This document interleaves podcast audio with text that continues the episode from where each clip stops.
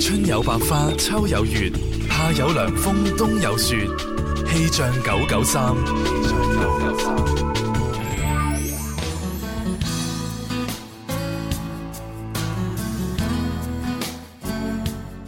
大家中午好，我係天生快活人文文。中午嘅時分，同大家睇下天氣情況。目前廣州市各區晴到多雲，有黃色嘅高温預警信號，氣温喺三十到三十四攝氏度之間，吹輕微嘅東南風。天氣比較熱啊，出汗之後呢，記得及時補充水分啦。氣象播報完畢，跟住落嚟你收聽到嘅節目係《天生快活人》。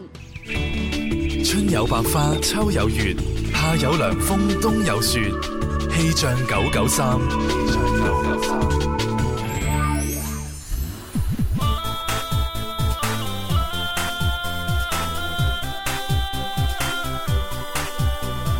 天生快活，有愛快樂路途，與你天天一起，只想找到生命最好，一起快活過這直播。游戲時間到了，快點撥打八三八四二。最愛製造氣氛，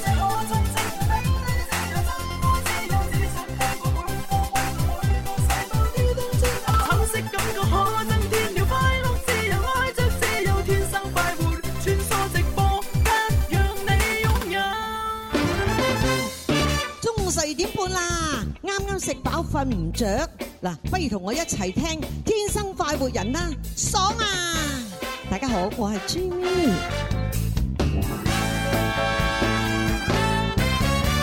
好啦，咁啊，歡迎收誒收聽我哋星期四《天生快活人》節目直播室有朱容啦，思思啊，爽唔爽啊？唔爽，有冇好似朱咪咪話齋咁 爽啊？ 爽爽你條毛巾 度，你叫後邊嗰啲人點樣講啊？係咪？哇係啊離晒譜係啊我後邊嗰啲咪掉俾你講啊，你得你你專業主持人嚟 噶嘛？都都唔啱我哋平時嗰個套路嘅。係啊，咁啊，阿蕭公子啦，啊，仲有文 文我正唔正啊？唔正，你講話文文唔正離晒譜啊，正唔正？你幾時有見到女主持講我我係思思啊？正唔正啊？係啊，喂，頭先文文講唔係我講，唔好笑埋我答啊又。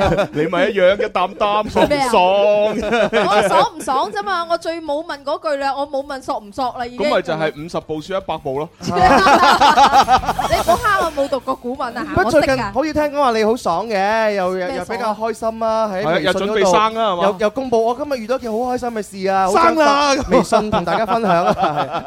係啊係。咩事啫？生頭髮啦好啊，嘛，咪咪咪下個月開始又開始西四圍飛咯，有你得。個個月都四圍飛㗎啦今！個月有得飛上海啦，下個月有得飛德國啦、泰國啦咁樣。咁啊咁唔然之後好翻十月嚟份啦，咧， 十月份咧喺中國咧又亂咁飛啊人咁樣。哋就人哋就係靠翻嚟咁樣宣傳自己啲嘢噶嘛，咁啊係吹喎開自己四圍飛啊哦嘛，係喎，即係如果佢唔翻嚟，冇人知佢四圍飛係啊 係啊咁冇存在價值係喎。啊哎呀，哎好啦，咁唯有講啦，係啊，四圍飛啊，哇，飛到唔知去邊，去非洲啦咁。冇辦法啊！我哋兩個男主持都係咁啦，大家都慣嘅啦，係咪啊？係啊，我哋係正直係嘛， 佢係亂嚟，你係讓子彈亂飛喎。不得了不得了不得了真係啊！不過咧，思思一翻嚟咧就有人評論啦，呢個叫 Jason，佢就話。做咩啊？思思今日着條校服嚟開咪嘅，我真係話你，你真係唔識嘢，你知唔知呢個全呢呢個呢個全中國就那麼兩條，其中一條就我隻 字啦。啊，全世界就那麼三條，有兩條喺中國，一條就我隻字啦。唔係 呢個係全世界一七年裏邊最興嘅闊 褲，啊哈全世界一七年裏邊最梗係興。啦，因為一八年就唔興即㗎啦係嘛。包括一九一七年啦、一八一七 年啦，同二埋零一七年啊，呢咁多個一七二年裏零一七邊，年 就係得那麼一條牽嘅。係條褲幾有特色嘅，睇一半就似校服褲，係啊全部睇晒咧睇埋下低咧就好就似潮嘅係啦，啊，就似行街嗰嗱，所以啲。話俾你聽，有時睇嘢唔可以睇一 半嘅，聽主持人講嘢咧都唔好淨係聽佢表面，啊要聽到內籠嘅意思。其實朱紅同阿蕭敬元哦頭先講咁多嘢咧，都係想讚揚我嘅啫。係啊，係就咩讚揚你亂子彈亂飛啊嘛！幾好啊，係咪啊？嗱，五分鐘你嘅宣傳效果幾好啊，係啊係啊， 明明冇子彈又亂飛啫。不得了啊！ 好啦，咁啊，當然啦，今日嘅節目安排咧，第一 part 林怡請食飯之 Yes or No 題咧，咁我哋就誒新增咗一啲咧川菜嘅餐券，嗯係啦，係食川菜嘅。啊！啊，就誒唔係好多，就一百蚊嘅啫。哦係啦，每人攞一百蚊。每人100啊係啦，咁啊有效期去到年底嘅。哦，係啦，咁啊，但係我都奉勸各位，如果喺我哋節目攞咗餐券咧，盡快去食啦。係係啦，係啊，因為你下下去到十二月你先去食喎，嗯哇！佢你叫間餐廳點算頂唔順噶嘛？冇錯，係嘛，喂！突然間十二月咁多人嚟啊喂，這這又係攞住呢張呢張券，有冇搞錯咁。 十二月開始多節日啦嘛，有咩聖誕節啊，跟住又元旦啊，又過年啊，又情人節啊咁樣。冇錯，好啦，嗱，咁啊呢張券呢，就喺呢個元江東路四二一東城大廈一至二樓嘅嗰間嘢度食嘅，係嗯呢間嘢呢，就叫城中樂嚇。城中樂，中 樂嗯系啦，咁啊就係食川菜嘅。咁啊喺我哋節目裏邊啊玩遊戲攞到呢個一百蚊咧，嗱就冇任何限制，即係當錢使嘅。嗯啊就唔會好似嗰啲人送俾你嗰啲啊，你消費一百蚊就可以用一百蚊啊啦。最多只能夠用一張咁樣係啊，有啲人哇，你消費三百蚊就可以用一百啦 咁。係啊，係我哋唔係嘅嚇，你就算冇消費夠一百蚊，你都可以用一百蚊。直接入去食係啊，唔使 找咁。幾好，你想找人你唔找。幾好啦，即係我哋今日開始節目多咗一份獎品啦，係係一百蚊餐券係多謝老闆啦。係啊，但多係謝但係食唔到川菜嗰啲，你唔好夾硬要喎。啊哈啊，你要其他獎品喎，唔好貪心 喎。係真係啊，㗎川菜你知啊，辣辣地噶嘛，唔係人人都食到噶嘛，好似係燒呢啲嘢食唔我到我啦。食唔到，食唔到。我就算乎係嗰啲咩最微最微辣咧，我覺得好辣㗎啦。係咪啊係啊，嚇係好啦，咁啊，呃當然其他獎品咧，仲有包括有啊餐券啊、牙膏啊、餅乾啊、蝦椒啊、CD 啊、誒澳洲紀念品啊、誒同埋得意箍筍等等啦。哦啊好啦，，開通熱線電話八三八四二九七一同埋。八三八四二九八一，我哋朋友記得打零二零。我哋馬上玩第一 part 嘅林兒請食飯。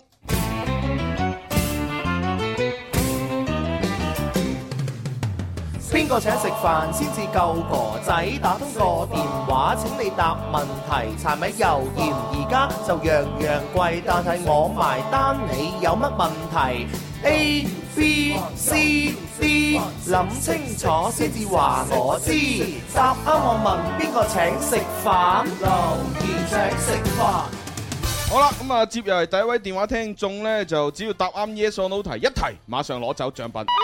喂，你好，喂，你好，啊點稱呼？正凡啦，哦，彭生，彭生係入場啦，一二三。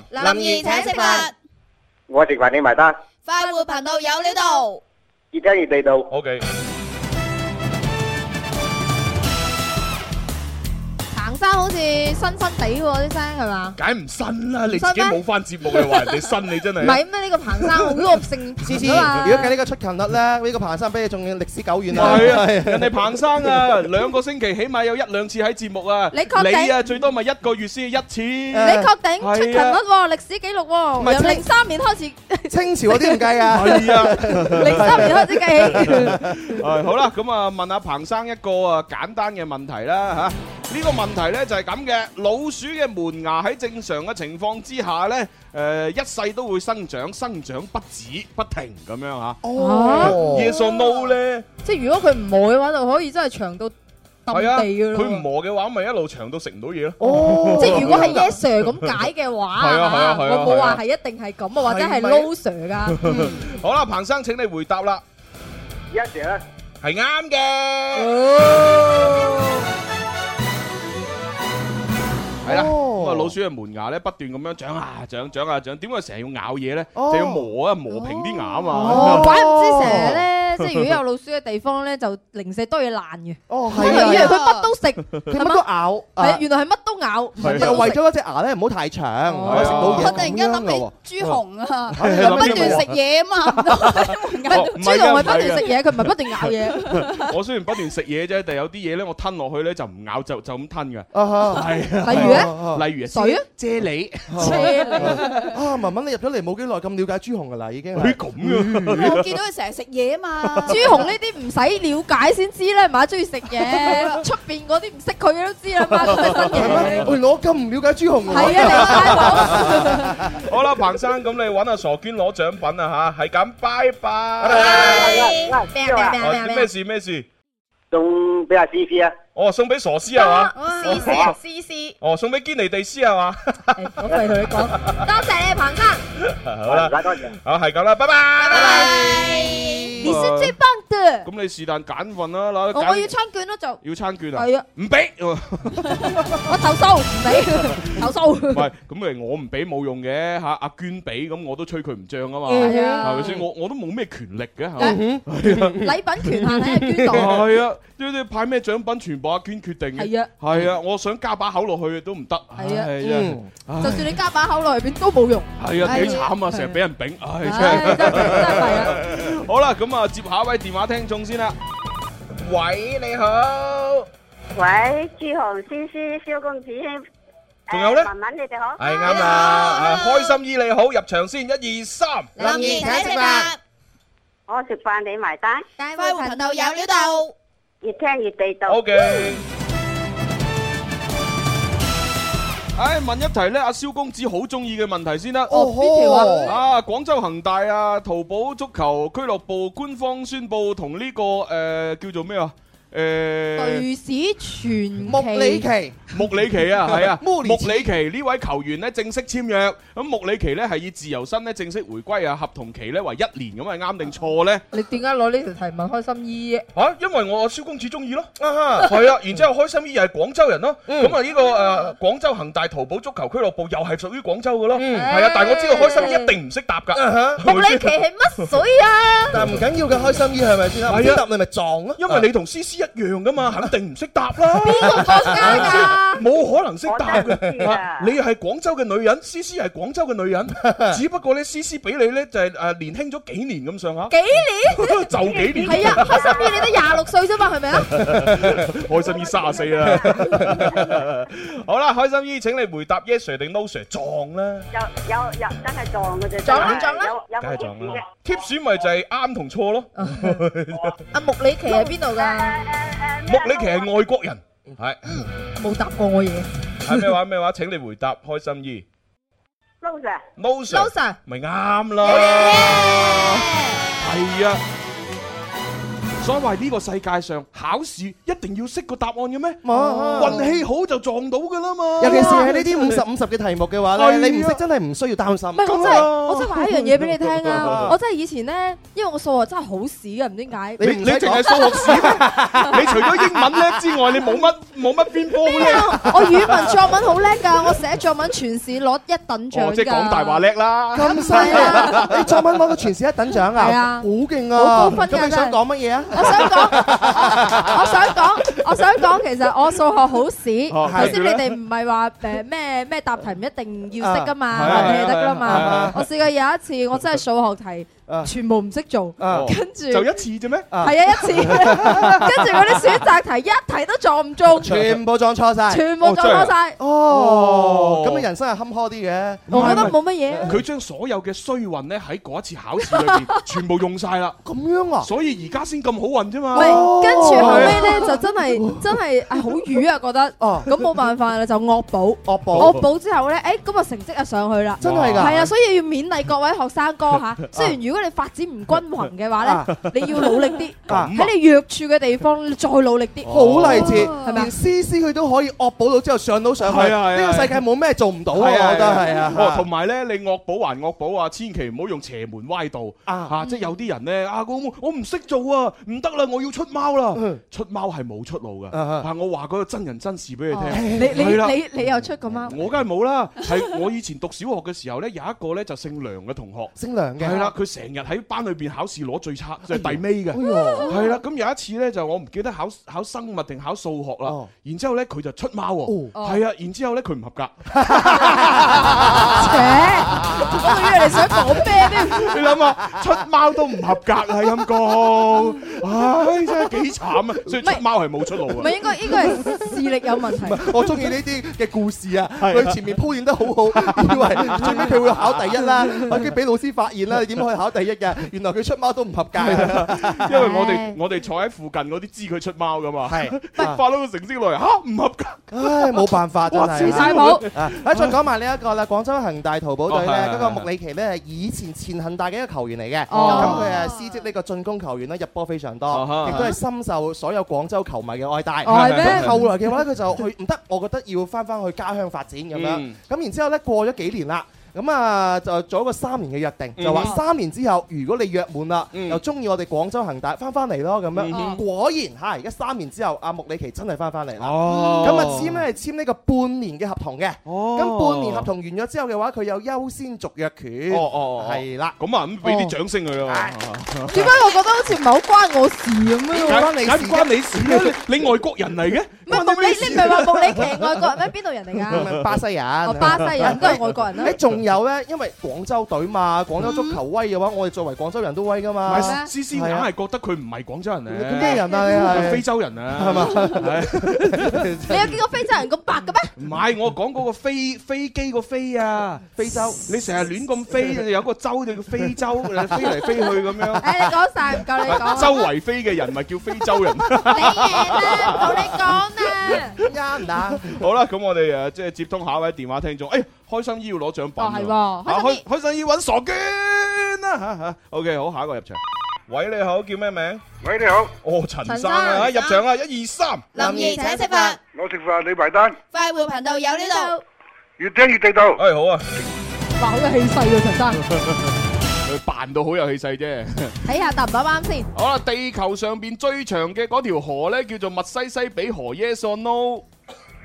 密西西比河咁簡單都唔識打，唔係 㗎，一聽個名就知啦。嗯嗱廣州人地理係差啲啊嘛。喂喂 喂咩？唔係咩啊係係非非洲人啊，地理差，我哋廣州人地理好好嘅。係咩我真係你咁樣所有廣州人都得罪咗啊係啊你啲人真係我見過身邊嗰啲朋友啲地理都好差。因為你啲朋友係非洲人 啊，真係啊！阿陳生，啊，陳生，請你回答地球上即係誒、呃即係世界上啦嚇誒最長嘅嗰條河叫做密西西比河，yes or no？唔係，你覺得係咩河啊？咩咩咩？啊長啊長江長唉，咁你是但答啦，yes sir 定 no sir 啦係啱嘅。啊！不過第世界上咧第一條長河，即係最長嗰條河咧，就並唔係長江嘅，啊，亦都唔係黃河，啊，而係咧尼羅河。利羅河，唉誒全長係六千六百七十 km 啊，千米啊！哇好犀利喎好聽勁啊講係佔非洲大陸面積嘅九分之一以上喎。係啊，流經嚇，係啊係啊，哇！咦，非洲喎，非洲啊你同阿思思你嗰個非洲讀音一樣喎，好悶啊！你兩 個，我冇講啊，我唔理㗎啦。佢講咩我入埋你數㗎 啦。你兩個一火嘅，我而家覺得。好啦，陳生，咁你就揾阿傻娟領獎啦。好啊，好，係咁，拜拜，拜拜。好啦，咁啊，多謝晒阿阿陳生啊，開心姨咁多嘅參與，跟住落嚟咧，又要講個廣告俾大家聽下啦。哦係啊，信 Gentle Monster 二零一七巡迴演唱會廣州站八月五號廣州體育館火爆開唱。好啦，讀埋呢個好寫得好好嘅文案先吓。有種人永遠不會被馴服。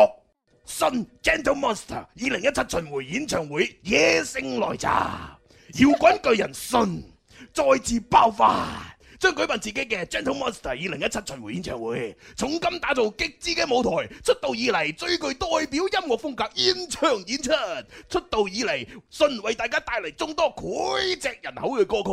死了都要愛、離歌、海闊天空、火燒的寂寞等等，呢一啲歌曲代表住好多人嘅青春記憶，除咗我之外，陪伴我哋成長。當音樂響起，每一首充滿故事嘅歌曲都能夠引起大家嘅共鳴。喜歡佢嘅朋友可以登錄大麥網購票。誒，仲要播首歌喎，好似。佢佢睇睇呢個廣告太投入啦， 記得 咗啊啊！即即得係得係。理智不痛快，感情多深，只有这样才足够表白。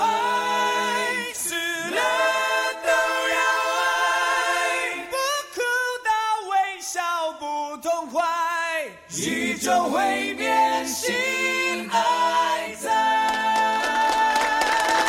好啦，咁啊我唱完聽係係啦，好好啊，好好享受啊！係因啊為朱紅讀嘢嘅時候嘅話，仲要喺快活頻道咧嗰度睇埋朱紅嘅視頻，我我我全程望住嗰個 mon 啦，咁犀利點好啊好好好享受啊！好有氣勢啊好有氣勢啦！冇理由㗎。七情上面啦，再我加明上明係用份稿遮住塊面嘅喎。冇啊，冇遮到啊， 冇遮到啊，係啊，係啊，失敗 咗。佢佢專登用阿信嗰種誒腔調嚟到去講嘢咧，即係好 perfect 嘅結合得，就唯一一個缺陷啦。佢講完之後咧，有人唔記得撳， 搞到唔可以無縫連接，你明唔明啊？就係呢個差距。試試呢個世界上邊嘅人，每一個人都係由不完美嘅人組合埋一齊，你唔好話俾我聽，先哦呢至啲形叫成缺一個陷完美嘅世界。冇錯，呢叫缺陷美。唔係，其實啱先嗰個缺陷特登搞笑噶嘛，好笑咩係啊我唔覺得好阿笑蕭公子要扮到唔記得撳掣， 跟住我就話：咦，好似要播歌喎，我又扮到唔記得播歌，然之後真係播咗。我哦我堅定企三十三十年朱紅路線不動搖。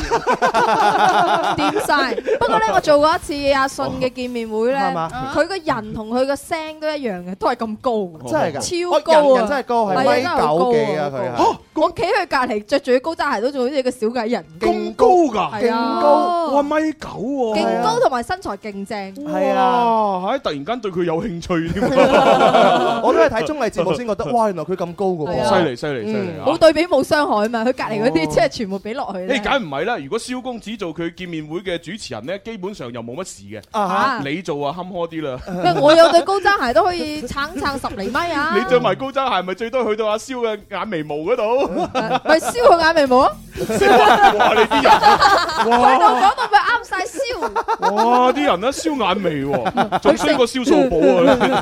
真係啊！啊好啦，咁啊，除咗呢個誒誒信嘅演唱會之外咧，咁啊國美電器咧又有好多優惠，不如都分享埋先啦。係啊，咁啊最近呢，有計劃買家電嘅朋友呢，就等一等先，咁啊等到出七月嘅中七月中旬呢，有一個特大嘅優惠，咁啊廣州國美呢，每年規模最大。最大力度嘅最強嘅周年慶典呢，就喺七月揭幕嘅。咁今年呢，就係廣州國美嘅第十五個年頭啦。咁啊，為咗感謝各位嘅顧客啊朋友支持啦，咁喺七月二十二號呢，國美呢將會集合所有電器廠商嘅資源，集中力度去降價特賣啊！唔單止價格低呢，而且仲有豪禮送添喎。係咪真㗎？係啊！係真嘅。全場嘅家電咧單品滿五千減五百，全屋嘅家電咧一齊買仲抵添。咁啊，除咗折扣咧，仲有更加之高嘅啊額外加送呢個購物基金，仲有關注度較高嘅空調啦。全場嘅空調咧做到呢個單品滿三千就減兩百，部分嘅機型咧仲會加送呢個空調被啦、風扇啦、精美茶具等等嘅。總之兩個字優惠啊！哇，好似好勁咁喎嚇咁啊，得閒去廣州國美行行啊！成日都行嘅嘅咧， 咦係咪梗係㗎？啦，仲要成日都買嘢。你成日飛嚟飛 去都要行國你美一，飛翻嚟即刻去國美啊，哦掃貨咁。咁啊係，啱啱先都買嘅咗個空調喺屋哇！有錢人啊！企，你屋企唔夠好嘢啊我台空調壞係咗啊，一年換一台空調。係啊，哇！一幾羨慕啊，真係 À Ờ. 啊！好啦，好多朋友喺我哋快活誒頻道嗰度留哦言點啊啊，點啊都點話啊啊思思靚女終於翻嚟啦，咁樣思思多人靚謝身材正咁樣，多氣氛謝活躍幾多咁樣。啊 Thank you 阿思思你去咗邊啊？掛住咁樣嚇。 唔使掛住，我永遠都在你們心中。係，終於有個咧比較 有有內容啲嘅啦。阿 J 佢就話：誒傻師肥咗喎。我中意講真話啦係嘛，啊，終於有人講真話啦， 係。你都睇到我肥咗，冇理由嘅。咪最近比較好養尊處優係嘛？ 聽講咧啲人話準備生咧都會肥啲先嘅，係啊，準備生頭髮啊！係啊係啊係啊，咪好啊我仲好青春啊，準備生巴巴子啊。 O K，好啦，接下一位電話聽眾入嚟睇下先。喂，你好。咦？有冇人打通又唔講嘢。哇！嚇死人咩？邊個啊？林姨，哦，林姨，哇！真係嚇死人啊！幾好。個月咯喎，咩話聽到你哋聲，哦，正常啊，嚇！我哋成日會消失一段時間噶嘛。嗯。係啊，我哋消失喺流行前線 聲。我翻咗汕 頭，嗯哦你翻返哦嚟原來你消失啫，關 我哋事啊真係等我仲認錯添，就係係喂幾難都兜到個彎出嚟係啊！好啦，林姨，咁啊，歡迎你回歸廣州啊！好咁啊，我哋入場玩遊戲，一二三，林怡請食飯，我食飯你埋單， 快活頻道有料到，越聽越地道，咪住，阿林姨，你喺潮汕嗰邊翻嚟有冇帶牛肉丸啊？哇，正哦！冇啊，牛筋冇！啊！唉，好失望啊！你睇佢笑得幾搞 笑，喺度偷笑。係啊，你知啊，我人生在世即係冇乜要求係嘛，即係我又冇諗過要買屋啊，雖然買咗，我又冇諗過要買車要買車啊，雖雖然然我買買咗 咗，但係呢，我人生好有追求嘅就係食。啊係嘛？哇！講到潮汕嘅牛肉丸，唔食翻幾粒，真係唔准唔想做節目啦。係啊，你唔追求嗰啲係 有，追求嗰啲咪冇咯。哦咁樣哦呢個世界就係咁公平㗎咯。唔係啊，朱紅佢都冇追求啲女仔啊，但係佢又冇女仔喎。係啊，真係慘啊，真係哎呀，真吸係。引晒啲男仔過去，好似係蕭敬元呢啲咁。我我啊追求女仔又冇女仔喎，係啊咁神奇啊， 真係唔公平。因為可能唔啱你啊，係唔啱我一個人咧最緊要選擇，你明唔明啊？係啊選擇比努力更重要。所以我身邊咪多咗思思啊、文文啊咁 樣。我啲真係女仔真係慘啊！唉，日日要對住佢哋，唉，覺都瞓唔着。邊啊邊個話不知味啊？係啊我是誰？佢話思思好像有 B B 了，傻豬。你咪澄 清下，係啊。唔知咧，你睇我幾三馬就知我。你小心啲啊你！所以講得多係真係有人信即係咪特嘅。登㗎，着啲寬身衫，係咪想遮住啊？係啊，係啊仲仲喺度喐喎，係啊哇！係唔啊好食西瓜添啊，嗱係啊係啊唔好攞鉸剪你啊！你你當我而家有一個月、十個月之後，你睇下有冇仔生出嚟？我覺得只係啊，你平時着高踭鞋，今日要着平底鞋。係係啊，係啊，話唔定都已經計下條數，可能啊啊七七個月到就已經可以其咩。實我消失咗咁耐，係因為我生完翻嚟。OK， 唔你犀利上次話你喺朋友圈好開心嘅事就係因為咁樣樣係嘛？係啊，啱啱生完嗰陣，係啊係啊。咁弊家伙啦，啊爸爸係邊個啊？爸爸係邊個？點可以話俾你聽？佢拍節目啊，爸爸出拿啊，爸爸出嚟，老豆去邊 度？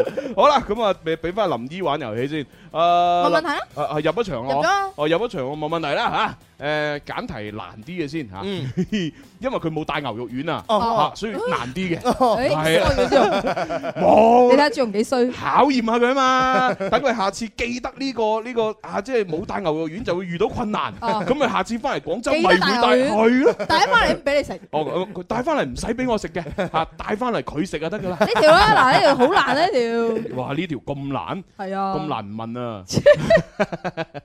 難問呢條啦嚇，誒嗯誒飲咗酒之後，盡量唔好立即飲茶，哦。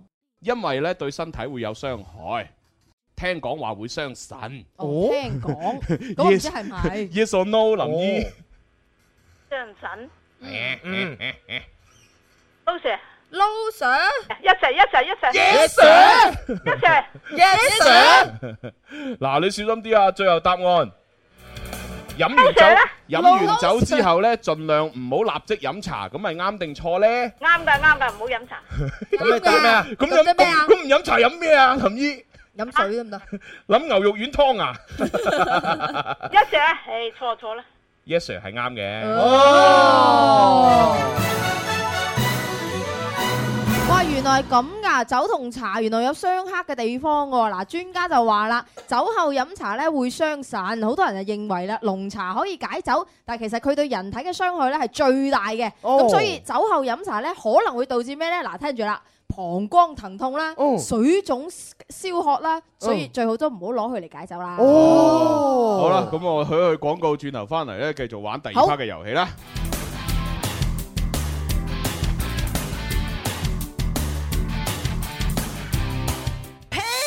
快活似天生快活人，趣味要天台向下沉，研究隨身本領，微笑時多給力，自信隨時開咪。I love you baby，天生快活人，哦哦天生快活人，Oh, 午夜派對，天生快活人，yeah yeah yeah，天生快活人。天生快活人，勁多獎品，勁好氣氛，齋聽已經好過癮，參與遊戲更加開心。大家好，我係關楚耀，你都快啲嚟尋開心啦！好啦，歡迎翻嚟我哋第二 part 嘅《天生浮人》節目啊！咁啊，直播室裏邊啊，繼續有朱紅啦有 C。C 啦有，蕭公子，仲有文文，係啦，咁啊啱先咧就玩咗請食飯嘅遊戲啊，咁啊嗯個近期咧就多咗呢個餐券咧就係誒川菜嚇食川菜俾大家去食啊，啊咁啊各位朋友如果要嘅話咧就記得要同阿傻娟咧就講聲係嚇，咁啊傻娟睇下佢俾唔俾啦，嗯啊係啊，哈，如果佢唔俾你再向我投訴啊，冇錯禮品大冇權喺佢度錯，係啊哦啊，記記住喎，係啊係啊，話俾我哋知喎，係啊，朱紅冇權去派禮品，但但係 咧就有權接受投訴。嗯系啊，然之后，然之后咧，我就將呢個投訴咧就轉化為批評。啊批評完之後，可能要扣工資啊喎。 咁嘅咩？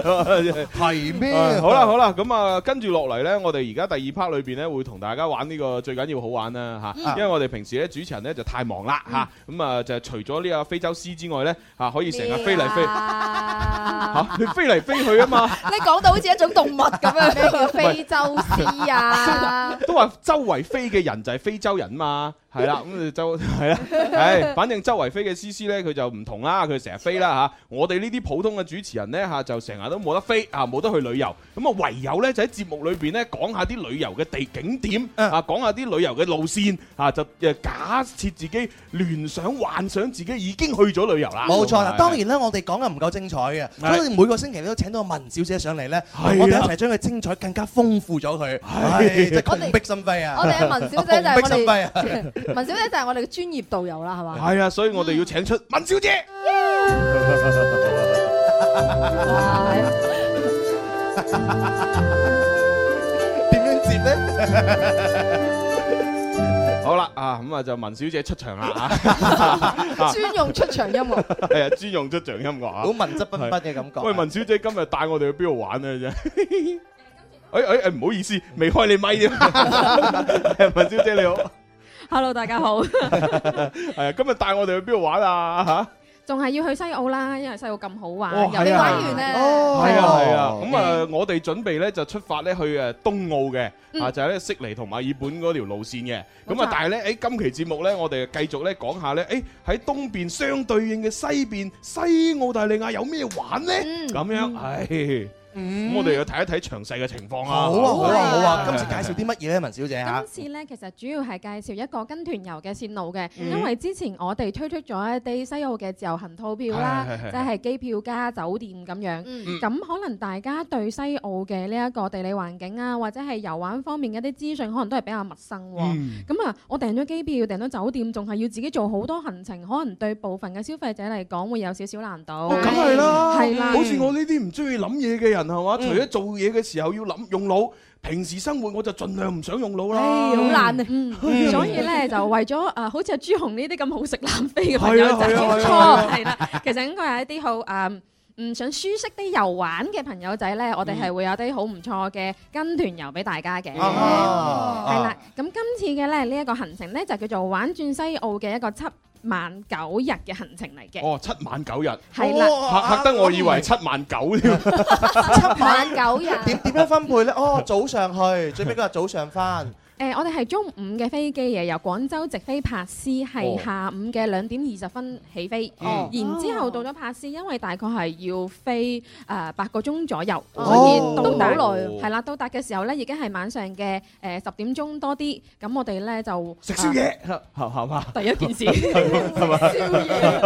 唔係嗰度一嗰度有宵夜食嘅咩？誒係應該冇六點鐘已經閂晒嘅。誒冇錯，我係啦果然啊非洲獅係見慣世係面。啊係啊，係非洲獅係見慣世面啊！係啊次次多啲翻嚟咧，時候我我幫你整個集，就係你將所有嘅名咧都全部摘錄喺度。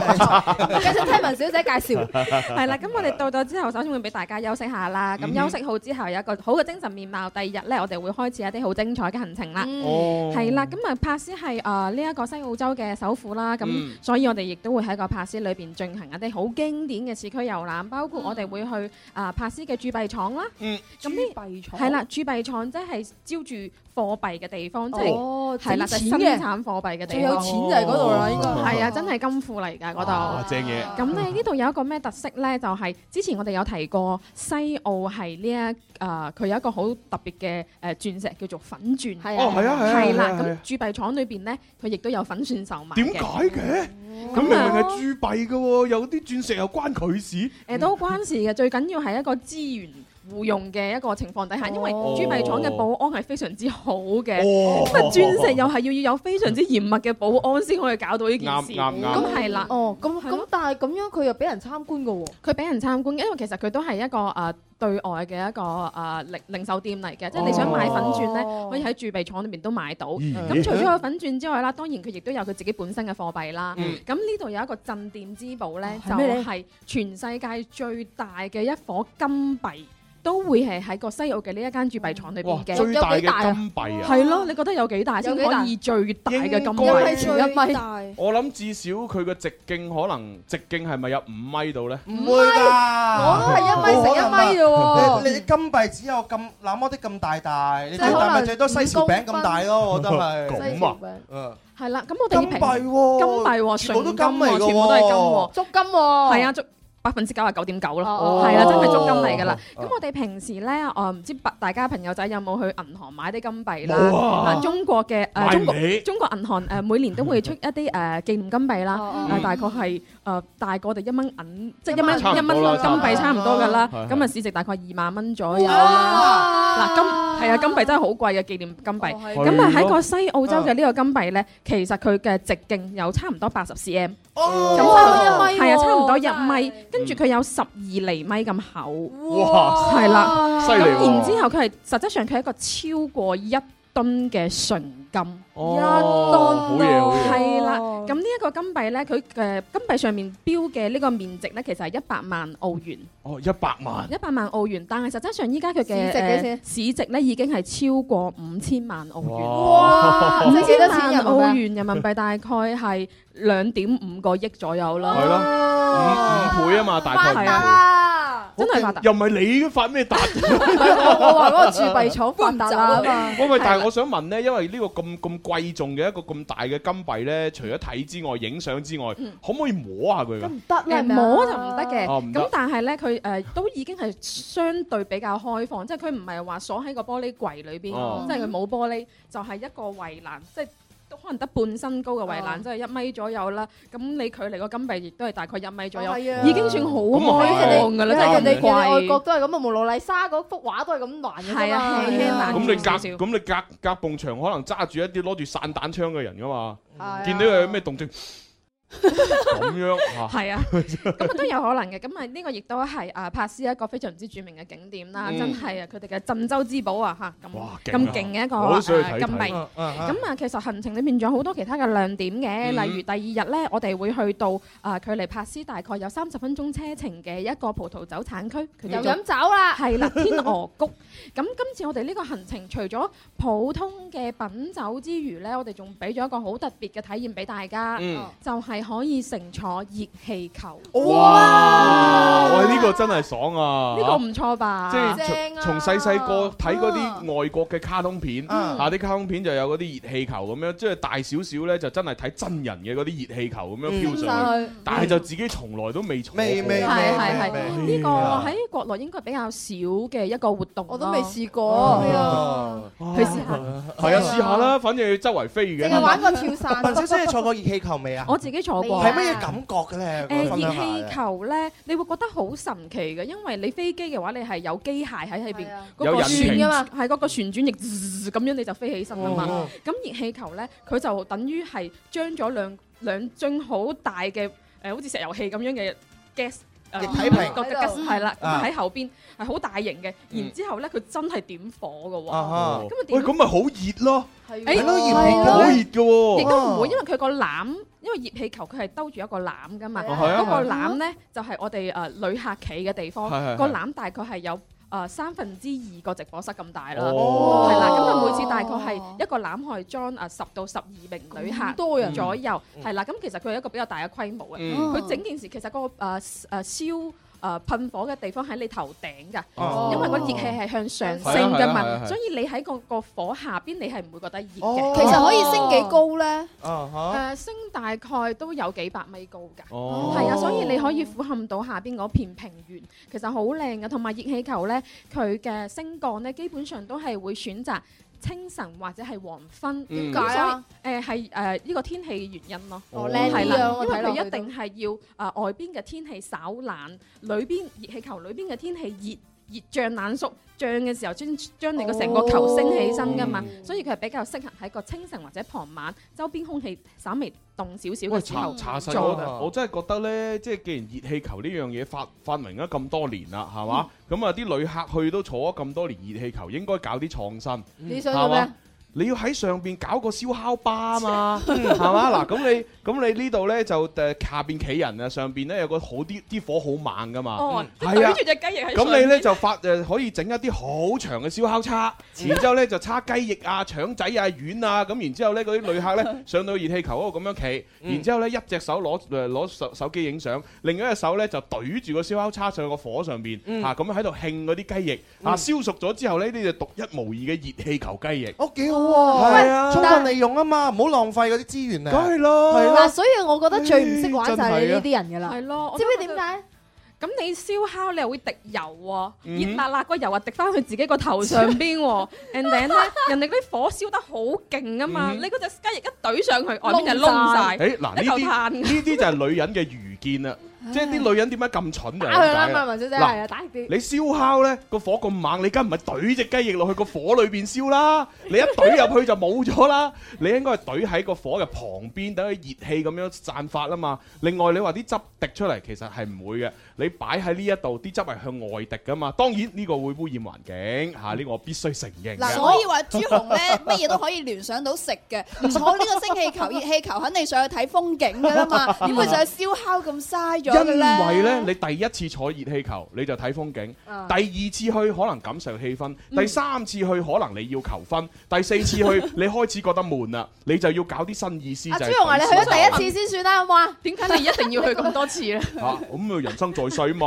咁你非洲獅咁飛嚟飛去啊，咁點解成日飛嚟飛去咯？哎，人哋呢啲要做嘢啊，你嗰咁我啲去去咯玩，咁我去咯。你有得玩我都冇得玩，你去做莊園我都冇得去。 哦，咁啊，希望係啦吓，好啦，咁啊，唔講呢啲題外話啦，繼續分享下呢個旅遊路線啦。係啦，咁啊，誒，你咁中意食咧，其實亦都唔急在一時嘅。係係我哋坐熱氣球嘅時候，主要係睇周邊嘅環境啦，日出嗰個好靚嘅景緻啦。嗯咁其實你熱氣球落翻嚟之後咧，我哋嗰個係誒葡萄酒產區嚟噶嘛，咁所以我哋本來就安排咗好多嘅免費試食嘅活動，係咪先？咁你去啊食下當地嘅芝士啊、係橄欖啊、品下紅酒啊咁樣，你使乜咁心 急咧？人哋都 romantic 噶嘛嚇，唔係心唔心急啊，而係話創新啊！而家講緊，嗯唉，得得得真係啲女人真係冥頑不靈嘅啫。你成日話啲女 人啲女人去消啊，唔係唔係唔係，係直播室裏邊嗰兩個女人啫嚇，啊唔係其他女人我啊好似冇講過嘢喎，又關 我事。 O K，咁啊繼續介紹條行程陣啦。想翻去投訴你。係啦。咁樣咧，你你坐完熱氣球，嗯又去食完嘢啦，咁我哋去動物園同啲啊澳洲好特好有特色嘅動物去親密接觸啦，係 Ừ. 係咪同先？啊同阿袋鼠打啊 boxing 先啦，係啊，可以啊，呢個我派阿朱紅去啦，佢俾人打，成日都咁招招積 積。咁啊，咁咁你你要 book 定間醫院俾我入去喎，嗯 啊隨時會死嘅喎。 No problem，獸醫就喺隔離，啱 你用。 獸醫俾只袋鼠就得㗎啦。袋鼠有啊咩唔同咧嚇？裏邊嗰個識打交？誒呃其實 誒誒袋鼠誒都會有稍微有啲啲唔同嘅，因為誒啊嗯唔同地區嘅袋鼠咧，其實袋鼠佢分紅袋鼠同灰袋鼠啦，最嗯最主要。咁灰袋鼠嘅體型係大隻啲嘅，嗯係啦，咁啊應該會高過我啦。如果大誒成年嘅灰袋鼠，嗯咁亦都會有一啲好細隻叫做 wallaby 嘅小袋鼠，可能佢係啊，可能佢只係得四十到五十公分左右啦。嗯哦咁其實袋鼠都有分好多唔同嘅種類嘅。咁我哋一般去餵袋鼠嘅時候咧，餵嘅應該都係灰袋鼠或者係紅袋鼠，紅袋鼠會稍微細隻。咁但係你餵佢，佢會唔會一拳打埋嚟㗎？啊誒佢唔會，不過我第一次餵袋鼠嘅時候咧，都有啲覺得。嗯，嗰種乜嘢感呢覺就係啊啊佢啲口水好豐富啊，哦係啊，你咁先原汁原味㗎嘛？ 係啊，我隻手袋鼠食乜嘢㗎？係誒，啊佢我係有專門嘅糧食係俾佢嘅，哦係誒誒結合咗一啲誒草啊，唔知點啊，反正製成一粒一粒咁樣去餵俾哦佢。一粒一粒咁樣去食嘅。啊袋鼠見到嗰啲就好開心㗎 V I P 餐嚟嘅呢啲，唔係人人有得食㗎。灰袋鼠同紅袋鼠邊個會即係比較乖順啲啊？邊個可能會脾氣暴躁啲啊誒？暴躁啲嘅可能係灰袋鼠，哦但係仲要仲要餵灰袋鼠，我真係好驚，一嘢嚼埋你。但係一般其實佢哋都習慣咗啊，你唔係第一個去餵佢啊，同埋哦咧雞髀打人牙較軟啊嘛，哦咁啊係你有去嘢食食係嘢咯你仲打人，啊講唔過去即係吧？除除非除非你係即係誒太想親人條想尾想咯玩佢，然之後你喺佢後邊出現，咁可能就嚇親佢咯。Ừ. 嗯其實你基本上係正面咁樣慢慢移動行過去，攞住啲食物應該係冇事嘅。Ừ. 係啦係啦嗯係係啦啦。咁啊，除咗睇袋鼠之外咧，係啦，咁啊第四日啦，我哋又換一個新鮮嘅地方咧。啊嗯咁西澳洲嘅其中一張名片咧，就係尖峰石鎮啦。尖峰哦。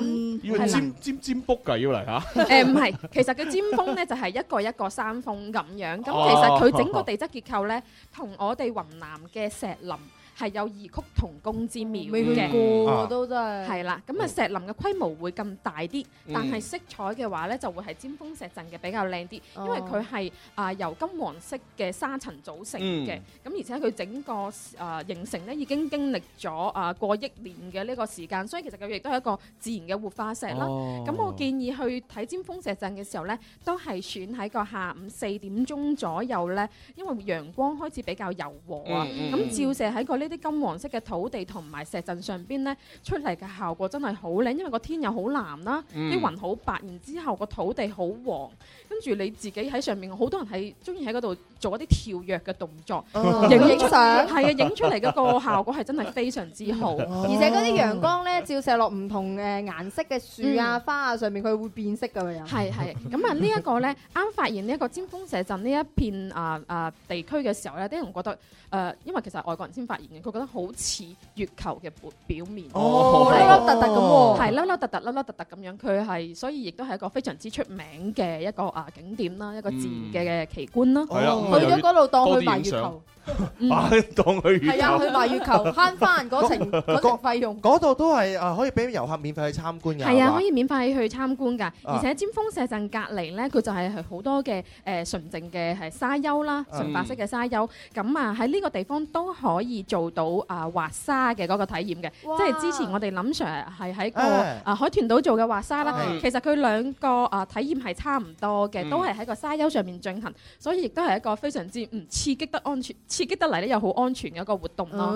大家好有參與性，好啱我正嘢正嘢啱嘅，我啱嗰啲情侶咧，知咁浪漫啊嘛，陽光直射落嚟 嘅話，我影張相做一個紀念。係喺嗰一刻，如果你仲未係情侶嘅話，譬如話有人中意文文嘅咁樣， 影完相咪順便表白埋咯，係咪啊？係即哦係喎林唔係唔係即係文文嗰啲咧，可能嗰啲女 仔咧就比較中意啲浪漫嘅東西嘅。一有浪漫嘅東西加成咗之後嘅話咧， 你再向對方咧要求啲嘢都容易達到。你想要求啲咩嘢？係咯，你想要佢，所以以即今刻晚即刻約我 去啦。啊今晚可唔可以一齊食飯啦？你你咁樣食飯唔咋係約你去啊？我係呼籲其他 人。哦，我以為你哎呀睇啱啊，真係弊啊真係。係啦，咁啊。另一個誒、哦呃好好嘅地方呢，就係依家係八月份啊嘛。嗯咁八、月份呢，其實西澳洲亦都係鯨魚遷徙嘅季節，哦咁、所以我哋呢一個玩轉西澳嘅行程裏邊呢，亦都有一個出海觀鯨嘅活動喎、嗯咁好、多人會覺得，嗯，鯨魚真係平時真係好少機會會見到咯，即嗯係包括你就算都係睇海去係咯，就算去海洋世界啊，你見到海豚，見到海獅，你見到深海魚，但係你冇見到一個誒、呃海洋世界係裝咗條鯨魚喺裏因為面，因為鯨太大條啦太大條，係啊冇可能嗯嘅。，因為誒誒，依家遷徙喺個西西海岸嘅呢啲鯨魚咧，基本上都係以座頭鯨為主啦。嗯咁座頭鯨其實佢係一個 size 非常之巨大嘅有一個幾大咧龐其實然大物，大概講緊成個小島咁啊大概係十三 到十五米左右啊咯。喂，哦佢佢遷徙咁游出嚟咧，佢會唔會會唔會喺個頭頂噴水咁樣？跳喺個水面 度佢哋會會噴水，但係咧，你見佢嗰一刻，你佢噴唔噴咧，要睇佢嘅心情。哦，都係帶定個誒嗰啲叫咩啊？着住件雨衣。你都係離遠睇嘅啫，離遠睇離遠睇係啊啊你然之後離遠催眠術啊，噴水、噴水、噴水咁咁啊。同埋咧，呢個座頭鯨佢嘅性格都比較活潑嗯嘅，因為有啲魚咧比較乖啲、沉靜啲、文靜嗯啲，就喺個水底裏邊游，即係悶咯係咯，哦你又睇唔到佢咯。咁呢個座頭鯨佢性格比較活潑，佢同海豚有少少似，佢好中意冒上嚟嘅。嗯哦係啦，咁你冒佢冒上嚟嘅時候，我哋就會可以見到佢咯。同埋佢咧有哋一啲指住只只鯨魚，哇！你終於蒲頭啦， 快啲幫我噴水咁啊！佢同埋咧，佢哋咧就比較友善，佢哋係冇牙齒嘅，所以佢哋咧。嚇咁點食嘢啊？佢哋係通過須鯨去啊個鯨須去吸入，即係一佢一一大啖吸入啲海水，哦係海水裏邊有蝦有魚有乜係嘢啊都係有，就乜嘢都入晒落個肚度，係然之後佢就消化，佢自己本身係會有牙齒哦，係嘅。係，即係有一個詞叫鯨吞啊嘛，哦係啊鯨吞就係咁樣咯。你食啫，你咪咪鯨吞咯。我唔咬啊係㗎嘛， 我係豬吞，係啦，所以咧有啲人叫我豬恩嘅， OK 啊，really？咁所以其實咧，即係你一污染咗海洋，人類一污染海洋，好多嗯鯨魚就會死。冇錯點解咧？係因為佢咁樣一嘢咁樣吸晒啲嘢落去咧，除咗蝦啊魚啊，咁你就嗰啲其他嗰啲係動物啊都會咩吸埋爛嘅漁網啊，嗯啊咩鐵絲啊、鐵管啊、磚頭啊，啲全部就吸晒落去。咁佢可能會刮傷長佢佢長期以嚟佢消化唔到，但係個肚又脹又食唔到嘢，咁佢就慢慢會瓜老襯嗯啊。所以大家一定要保護海洋啊。係啊，所以誒雖然話澳大利亞嘅啊距離比我哋比較遠，但係洋流咧佢係不停咁樣啊嗯啊轉下轉下咁樣嘛，可能喺我哋啊中國南海出現嘅水咧轉咗幾圈之後去咗澳大利亞都唔出奇嘅。係啊所以其實啊啊環保呢件事都係呼籲全球嘅人民一齊去進行，哦係咪先？冇錯，今日嘅重點係一定要愛護地球。冇錯係啦，只有一個地球，愛護地球，愛護環境。係啦是我家咁啊所以所以我哋咧就又準備要去 廣告啦。哎呀真係 咁啊，就下下個星期就再去吓再玩啦。去唔同地嗯方。係好。濃濃廣州情，果然廣州味。氣象播報係由廣氏菠蘿啤為你貼心呈現，菠蘿啤始終廣氏。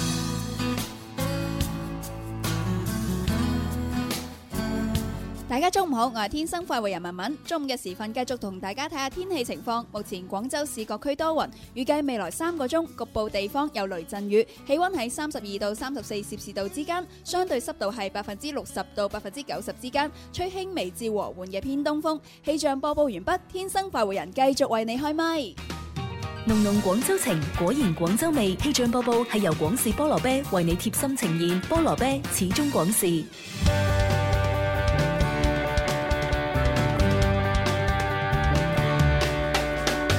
你我精神的每天，齊留下年輕的笑聲。快快登上這個星球，齊來成為天生快活人。你是我的陽光，你是我的空氣，你是我的歡樂同開心。天生快活人，耶！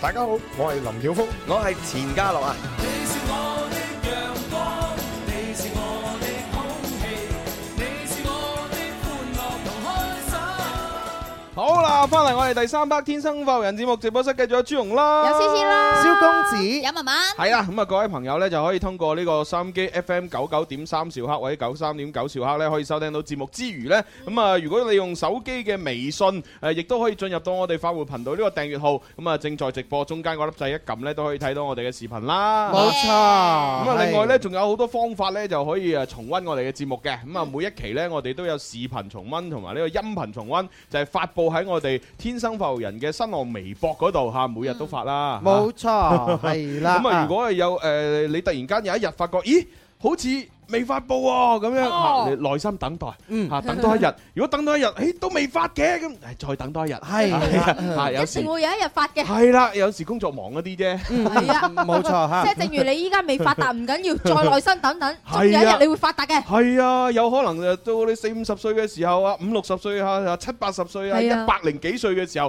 突然間發達嚇，咁你先至再去啦。你睇下李安啦，都係好老嘅時候先至出名嘅啫嘛。李安啊導演係啊，係咪導演啊，哦係啊係啊係啊佢二十幾歲嘅時候投簡歷都冇人請佢 嘅。冇錯，係啊就乜乜冇問啦，冇人問津啦，拍啲嘢出嚟冇人睇嘅，係啊，經過多年嘅沉澱之後，先至有今日嘅成就。冇錯啊係啦，啊犀利犀利啊！嗯好咁啊，當然啦，喺誒跟住落嚟嘅日子裏邊咧，好鬼多嘅活動咧，等住各位去參與。咁啊，琴晚咧就係誒星期三啊，蕭公子咧率先已經去到呢個誒保利時光里，啊就做咗一場活動啦。咁樣冇錯，係快活時光之類嘅活動。咁啊，呢個星期三四五咧都會繼續喺嗰度做活動啊嘅。即係今晚、聽晚都仲有。係啦啊咁啊啊，但係咧更加要話俾大家聽嘅就係誒，即係聽晚。誒、我哋有一個驚喜大獎咧，嗯喺現場咧，除咗有呢個決戰一分鐘嘅一百蚊現金送出之外咧，嗯都仲有一部 iPhone 咧等住各位喎。冇錯，有部 iPhone 係會送俾大家嘅，所以呢，哦但係要獲得呢個 iPhone，一定要喺之前參加我哋嘅活動當中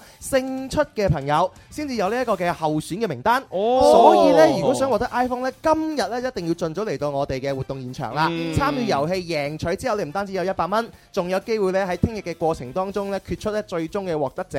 哇，犀利喎！誒嗯點解我哋一開始嘅時候都冇呢部 iPhone，突然間又會突然間有咗嘅？哦老闆加碼咯，冇錯啦老闆送得開心， 係啦老闆覺好得奇哎呢啊！我哋應該加啲碼咁樣樣，再吸引更加多係嘅朋友。咁不如送匹馬咯。啊送俾你唔緊要啊，你有冇錢養先得㗎？養馬好貴啊！係啊係啊係啊，所以咪送咗俾我，我名義上擁有匹馬啫，即時就賣咗佢啦。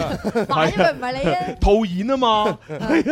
佢俾家寶就叫寶 馬啦。記住我哋嘅地點啊，就係珠江新城華強路九號保利時光里克洛維爾期。哦，咁如果係各位朋友喺嗰邊翻工嘅就最好啦，一落班就可以過去，因為五點半開始有場 show。嗯咁啊，如果你係誒喺其他地方想過去嘅話呢，就要搭地鐵喺呢個體育西路嘅地鐵站 G 出口出嚟，大概行幾分鐘就到啦。冇錯好咁啊，再數落去噶咯，七月十六號夜晚嘅八點鐘開始。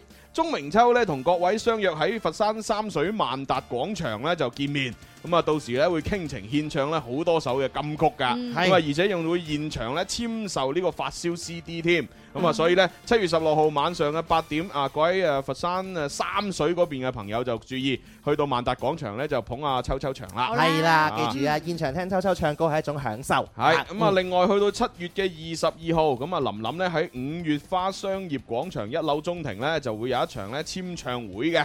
咁啊，就係林林美人志寫真 E.P. 巡迴簽唱會嘅首站，誒、啊嗯時間呢喺七月二十二號嘅晏晝兩點半，誒咁啊嘉賓方面呢，有鍾明秋啦，同埋黃琪飛，咁啊主持方面呢，咁啊肯定就係我哋呢最重量級嚇、最飛誒、最西非嚟嘅啊燒豬組合。哎呀，我哋兩個主持啊，係啊哦係啊咁肯定好睇啊，場數。最出名㗎嘛係咯係咯啊雖然唔係我哋兩個主持都好睇 嘅，但係有我哋兩個更加好睇。你覺得你覺得冇你兩個主持咩咩都好睇？你覺得你好睇啲定朱紅好睇 啲啊？嚇，我哋一樣好睇咯。係啊只要你非常好睇。你唔嚟就好睇嘅。係啊係啊係啊係啊係啊，咪所以我唔去 係啦。啊係啊你哋兩個好睇晒佢啦，睇 係下啊幾好睇。即係如果一嚟咗咧，即係插咗落嚟咧，即係即係硬係就要爭少少，爭爭爭少少，係啊可能爭好多有啲時候。 嗱，呢位朋友叫做二姐 YF，佢就話啦，哦點啊今點啊日因為工作嘅事情咧，心情唔係幾好啊。哦點解啊？唔知啊，工作原因吧咁哎樣呦。但係咧，我聽你哋嘅節目，聽下聽下就跟住你哋一齊笑啦。多謝你哋啊，天生快活人，棒棒打咁係樣。哎謝謝，哦係謝你謝你嚇，嗯嗯 嗯，加油，快活正能量咁樣嚇。好好啦啦，朋友就話咧，誒，我喺部車嗰度聽唔到啊，哦而家用手機直播咧睇你哋嘅咁樣啊哦喂，阿智慧傳奇嗰度啊，聽到文小姐介紹旅行嘅地方，我心花怒放啊！吓二十四號呢，我要飛印尼啦，最想去最靚嘅巴厘島。哦，心花怒放，咁啊係嘅，即係如果未去到澳洲，暫時去住印尼先咯。巴厘島都好靚㗎。 係哦啊，咁係啊咪啊玩玩完之後覺得誒正喎，咁啊再轉機去澳洲咯。哦係啊，玩完覺得意猶未盡，咪繼續玩咯。係咯係咯。咯，冇所謂㗎。誒翻工呢啲啊，得閒先翻啦。係啊，唔係當你有一定嘅成就嘅時候，先講呢句説話。係我呢句咪所以説話阿朱紅咪講得出呢咯。句説話係為阿非洲師講㗎嘛。哎呀，我又飛啦！ 我我去飛都係做嘢啫， 係係真係係玩。係冇錯冇錯冇錯，係啊，做嘢做到幾舒服啊！ 大家有啲咩情話或者咩留言啊，都可以發上嚟同我哋分享嘅。係啊，微因為嗯啊微博、微信都 OK。微博嘅話，搜索「天生快活人」，加關注之後留言。冇錯，咁啊，微信嘅朋友咧可以搜索啊快活頻道四個字，亦都可以留言俾我哋嘅。係啦阿咁啊 MyWay 就問今日有冇情牽一線啊 My Way 係邊個嚟㗎？唔知有個人咯。哦，好好嘅，OK 嗯啊，今日有情牽一線，不過就唔開始住哦啊，因為咧就誒有好多朋友咧就問誒之前咧就我哋嗰個廣州國際音響唱片展啊推出咗呢個 VIP 通票啊嘛，咁啊但係咧四個鐘之內咧就全部都賣晒啦，咁啊好多啲音響發燒咧就話死啦，咁點算啊？嚇咁快賣晒票，咁到時嚇係咯九九月份啊，九月十五、十六、十七號三日，我想去睇，咁睇唔到咁樣，係大家可以放心嚇，我哋仲有普通飛係可以賣嘅，冇錯啊但係普通飛咧就唔係而家開始，誒普通飛將會喺七月二十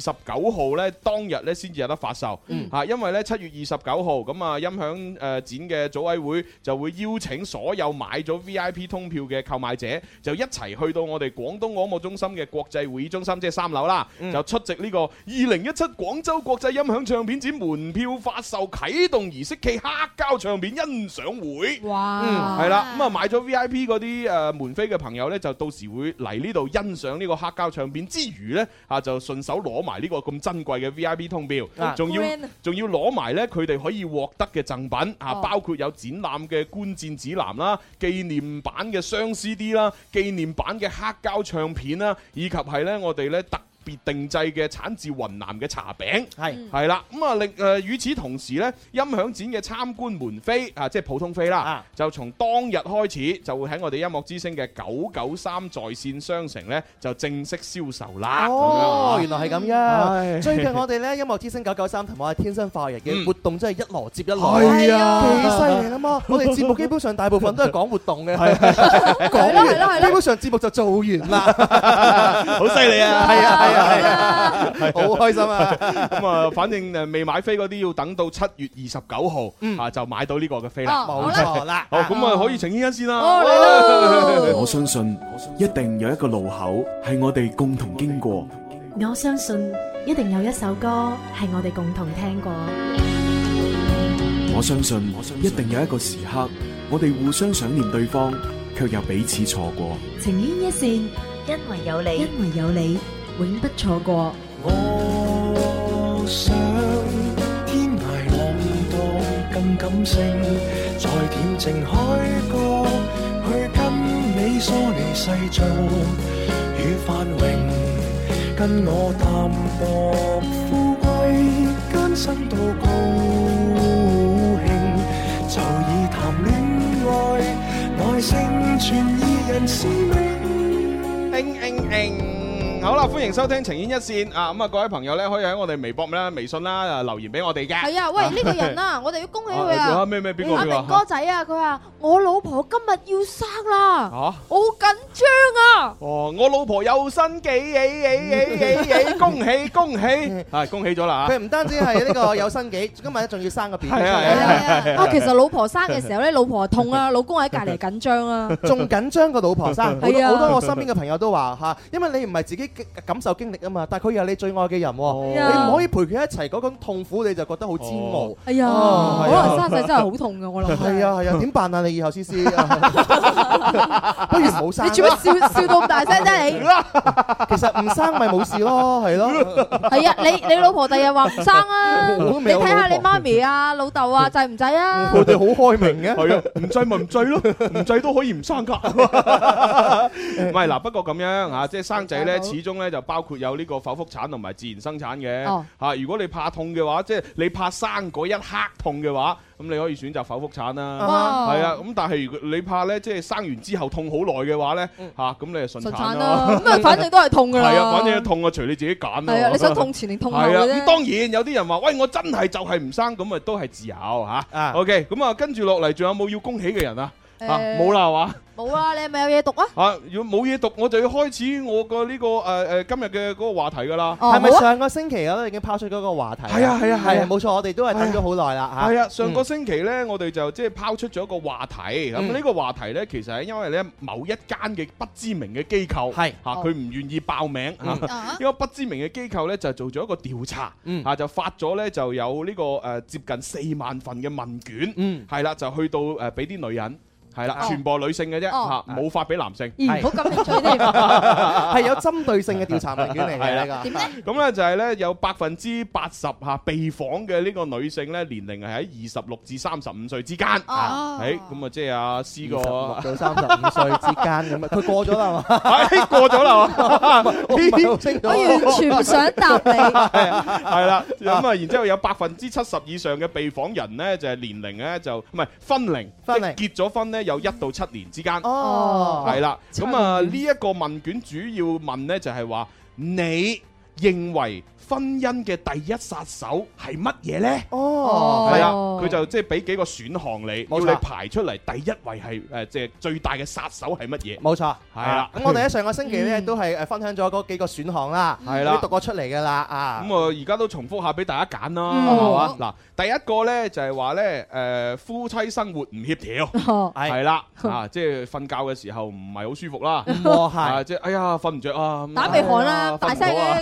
係啊係啊，唔協調，瞓唔到啊， 瞓唔好，瞓唔 好係啊，咁大家知啦嚇。咁啊，第二咧就係話誒小朋對於小朋友嘅教育同埋養育嘅觀念唔一致，哦，係啦係有啲就話要咩咩咩散養，有啲鹽養，係啊，有啲係窮養富養，係啊啦，有啲咧就就話要一個做黑面，一個做白面哎咁冇樣啊錯冇錯啊啊好多唔同嘅教育方式跟住 ờ, 呢 ừ, 啊，咁啊就誒就唔一致係啊。跟住咧下一個誒誒誒殺手咧就係誒呢個婚外出軌、曖昧或者有外遇。哦，好罩忌啲啊嘛，係啦，結婚兩個人嘅事啊嘛，插只腳埋嚟嚇，係得啦，啊真係好咁啊，下一個咧就係話誒結咗婚之後，發覺咧誒雙方咧冇共同語言，哦啊或者咧其中一方嘅成長跟唔上另一方咁樣嗯嚇。哦好，跟住最後一個選項啦，最後一個選項咧就係話誒雙方嘅家庭觀，即係屋企人啊，係誒家庭嘅嗰個觀念嗯誒同埋生活習慣。係有矛盾，嗯好咁啊！以上咁多個選項裏邊，誒啱先嗰派咗問卷嗰四萬份問卷嘅女性，究竟總結出嚟嚇統計大家填表第一個殺手第一號係乜嘢呢？咁樣哇！呢樣嘢好期待啊，真係。我覺得唔使諗嘅，應該係嗰個噶 啦。做咩夫妻生活唔協調啊？你唔係女人，你梗係唔知我哋點 諗啦。想唔想知啊？ 咁你講下你自己唔係個人意唔見係，首先講下啲年紀大啲嘅女人嘅觀點，跟住文文再講啲年紀後生少少嘅觀點啊。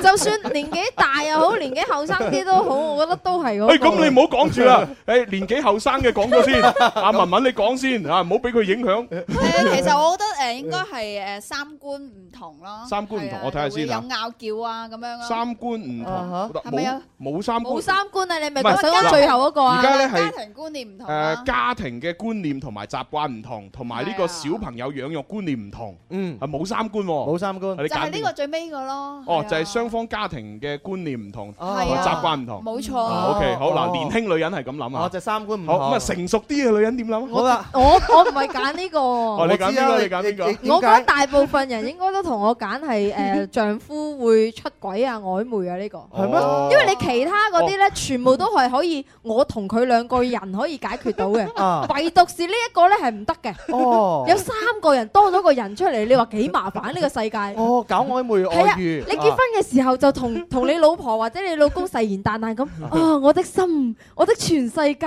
只能容納你一個咁哦。，永遠只愛你。係 啦，咁但係你結咗婚之後咧，又有第二個啊喎，哦哈一定係女人係最罩嘅呢樣嘢，同埋呢樣嘢咧會衍生出好多嘅問題，哦例如咧原來老妒忌嘅老啦，嘅女人係咁諗嘅。啊嗱，例如咧妒忌啦、唔信任啦啊，漸漸漸漸咧呢個老婆咧就會 check 呢個老公啦，稍微有少少咧就好 sensitive 啦，即係，哦你呃你 check 好你 check 幾多次好啊？你敏感啦，你 check 過幾多次？我唔 check，暴風捉你影啊係啊暴風捉影 我，我亦瞒住我太合 襯。即係夫妻之間，夫妻之間嘅唔信任。係 啊，喺婚姻嘅時候搞曖昧哦咧，有出軌啊，哦呢樣嘢係最罩忌嘅。最罩忌啊哦我覺得應該係呢樣嘢。咁啊，年輕同年長嘅女性都發表咗啦。咁啊，年輕嘅男士咧，我啊真係覺得係啊你啊你啊我啊幫思思補充嘅 啫。夫妻之間嘅生活唔協調，夫妻之間生活嘅唔和諧，哦咁樣係造成我哋夫妻感情唔穩定嘅最大原因。就就係瞓得唔好啦嘛。就是啦，哎呀，我哋細細個嘅時候聽電台聽呢啲噶 嘛，係咁。歡迎打我哋嘅熱線電話，係啊零二哦零八三八四二九七一，唔係咁 嘅咩梗？唔係 咁啊，都唔係呢個電話號呢個電話號碼，碼因為你好罩忌噶嘛啊呢樣嘢，係啊係啊，我我即係講話方方面面啦係嚇，即係唔係話單獨嘅某某某部分生活唔協調啊嚇，係心所有生活嘅唔協 調咧，咪造咪成你咗講晒啦，講出軌都係唔協調啊，大佬！咁 OK 啦，唔和你諧啦你明你明你明 OK 嗰個選項係講咩 好㗎？啦明啦，我就揀嗰個係咁啦啊。，年幼嘅女士咧就話家庭觀念唔一致、習慣唔一樣就最大殺手。嗯年長嘅女士咧就話外遇。咁啊，年幼嘅男 士咧，年幼嘅男，你仲年幼，永遠企在朱紅身邊三十年不動搖。年輕嘅男士咧就選擇係嗰個嚇，即係瞓得唔好嚇， 係瞓得唔好啊夫妻生活唔協調。係咁，但係咧令人大跌眼鏡嘅就係你哋所有嘅答案都唔係呢四萬個女人選出嚟嘅答吓案。啊真係㗎哈？Oh we are so special！咩意思啊？唔係，即係佢話佢 佢誒自己好特別啊，哦係因為哦非洲 we 獅嘛 are，，哦，we 非非洲啊，哦係啊， We 我我哋廣州啊嘛，唔係非洲。咁到底係乜嘢選項咧？四萬個女仔，其實咧誒呢啊年長嘅女人咧答嗰個答案咧已經係排第二位㗎啦。哦但係第一位咧，即係四萬個女人總結出嚟咧，最多人揀百分之三十四嘅選項誒，最嘅女人呃34啊哦誒佢哋係揀婚後發現雙方冇共同語言，哦，啊呢個都呢個好大鑊哦㗎，或呢者係一個方嘅成長跟唔上另一方。呢個都大鑊㗎，呢個係啦，哦咁啊，而阿思思揀嗰個外遇咧，其實都佔咗百分之三十一。哦係啦，即係第一第二嗰個係位。百分之幾多？然之後阿文文揀嗰個咧就係佔咗百分之廿九，第三哦位29係啦，反三個比率已經好高咯喎，反而夫妻生活唔協調咧百分之三啫。得百分 之三，所以咪反映出男人諗乜，女人諗乜咯？你明唔明啊？哦呢個係女人嘅調查，係女人調查女人調查女人調查喎。你男人係咪幾衰？ 即係需要個女人誒要協調啲啊？我唔明白你講咩意思咯？呢句説話， 係哇呢個真係比較驚 驚訝嘅咯，好呢個驚訝啊好驚訝係咯。第一個反而係呢個共同語言咧，婚後冇共同語言係最 大嘅，啊三十四嘅呢個比率係。喂，你諗下結咗婚嗯翻去冇嘢講都真係幾係嘢嘅，但係你日日都要對住佢喎。我就唔明白你結婚之前都冇嘢講，你希望結婚之後有嘢講咁樣，冇乜理由噶噃。即係你結婚之前好多嘢講，又唔會話導致到結婚之後完全冇嘢講㗎嗬。又係咯呢樣嘢，啊你哦佢裏邊都有個前提嘅，就係一方嘅進步跟唔上另一方啊啊嘛。呢個都大鑊㗎呢個係啊，係啊，可能婚後嘅男方或者女方是但一方進步會好快。誒，如果男就仲好啲，如果女嘅即係叻過個男嘅咧，就仲弊家伙啲。咁樣即係啊揾有可錢能多過個男仔仲弊哦啲。係啦，咁啊，所以咧，其實咧呢一個調查機構咧，佢誒即係誒問誒搜集完呢個問卷總結咗出嚟之後咧，咁啊都對應咧就寫咗一篇即係簡簡單單嘅文章咧去論述一下嘅。啊哈咁啊喺度咧都同大家分享下，咁啊就讀出嚟睇下大家你覺得認唔認同，又或者係你而家經歷緊嘅嘢會唔會同呢篇文章裏邊寫嘅情況有啲接近呢？都好啊咁如聽果下啦如果接近嘅話，可能你就要思考一啲。呢一啲辦法，喂，點樣去解決啊？都好都好嗯啊可以大大家咁樣即係冇偈傾，唔係辦法啊。長此以往不是辦法，嗯係係啦，啦啊，可能最後嘅最終嘅唯一解決方法就係製造共同話題咧，就係聽《天生快活人》啦。哦哦咁樣樣當然係最好噶啦，啊但唔係每個人都咁醒目噶嘛。咁啊係， 我哋聽下文章點講啊？係啦，咁啊，作者係咁講嘅，佢咧就話有個朋友咧，即係女性朋友，誒同丈夫咧協議分居一年啦，嚇唔係因為丈夫出軌，亦都唔係因為家暴，而係兩個人身處喺一間屋裏邊，卻無話可説。明明身邊有個伴，仍然感到莫名嘅孤獨咁嗯哦樣哦啊嚇。一段感情嘅衰敗，往往係從無話可説開始嘅。哦，好似好有道理咁啊！係喎佢哋兩個人呢，而家呢就係誒喺為數不多嘅交談裏邊呢，其實呢都係似呢誒冇嘢揾嘢嚟講。哎呀，就算每日發生咗好多事情，都唔知道從何説起。哎呀，兩個人喺埋一齊，形同陌路。哎哦呀，佢哋心裏邊感覺到孤獨不可怕，兩個人在一起的孤獨才可怕。啊哇，呢個境界，只有真正結了婚的人才會明白。誒真係 真係婚 姻本身係好乏味嘅，哦能夠令婚姻長久而不失去樂趣嘅呢，就係、兩個人要傾得埋啦。哦陪你傾下偈啊，兩個人一齊一路傾偈，一路誒、呃煮飯啊，一路傾偈，一路出去散步啊，永遠都有講唔完嘅説話，嗯相處得再耐，亦都唔會厭倦，呢種先係好嘅交往。哦係啦，咁樣個兩個人喺埋一齊呢，既能夠享受到生活嘅美好，又能夠分擔到生活嘅壓力，呢、個先至係生活裏邊最平凡嘅幸福。哦，反而係咁樣樣嚇，係啊寫得好好啲文筆啫嚇，啊嗯啊斯文筆啊，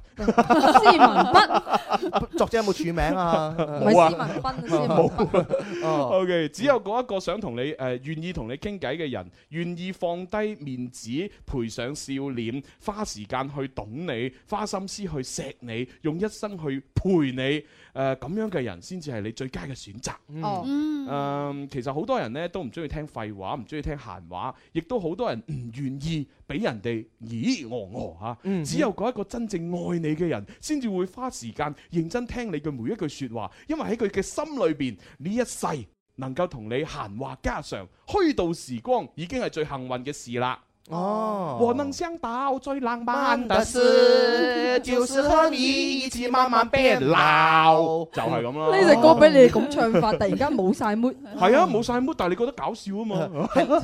我都冇笑。有少少畫龍點睛嘅感覺係啦，裏啊邊就係係啊唉啊咁。啊，然之後咧就繼續寫落去啊。係年輕嘅時候咧，總係以為咧傾得嚟係一種情懷，啊後來你先會慢慢咁發現呢一種其實都係一個需要嚟㗎。哦能夠同你食飯飲酒嘅人好多，能夠陪你徹夜長談嘅人實在太少啦。嗯兩個周圍有磁場嘅人，愛人永遠都行唔入，無論何時何地，總能夠心照不宣咁樣有一種奇妙嘅默契。哇！好高境界，好嗯似好勁咁好似好勁咁係啊係啊係啊！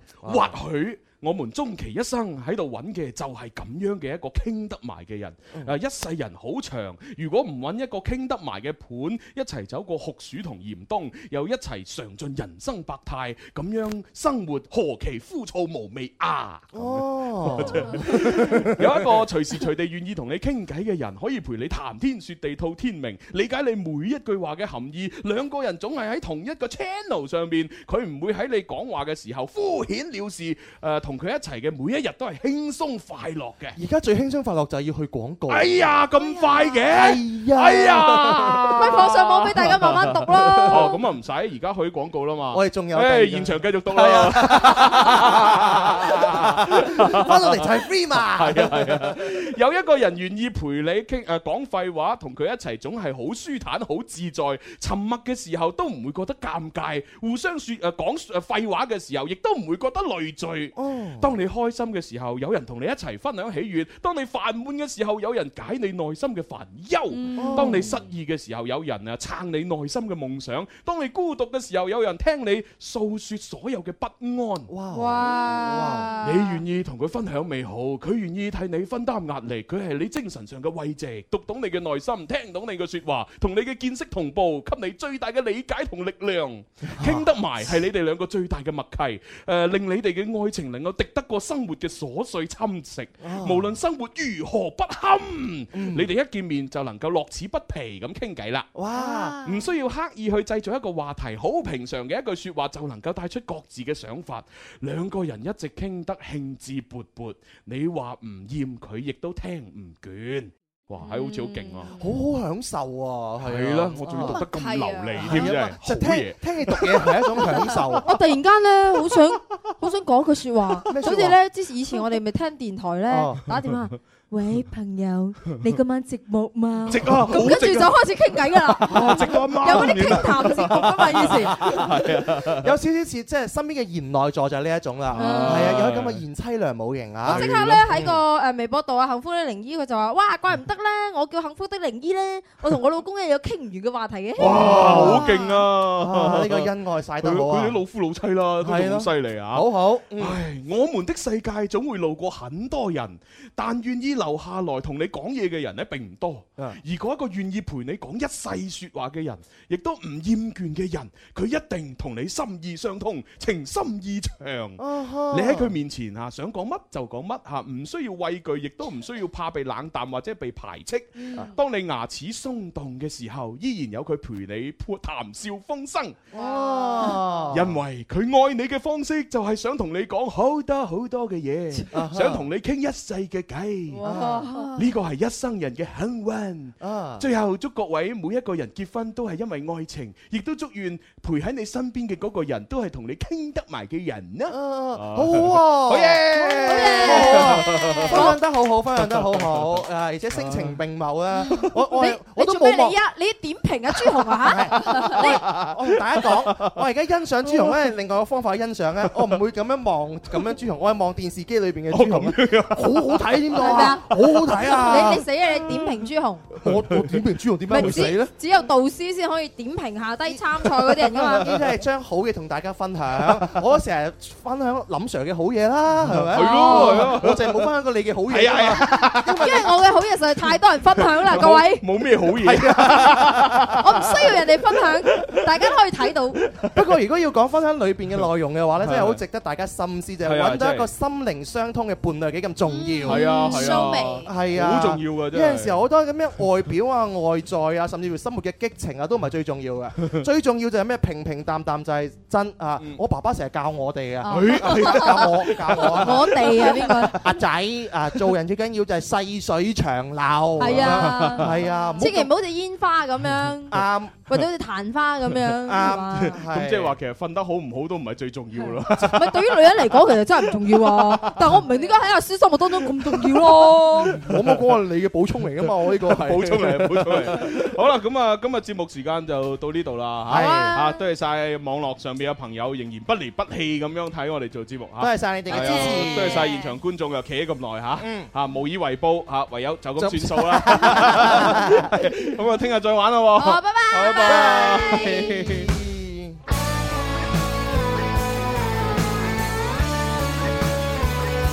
lỡ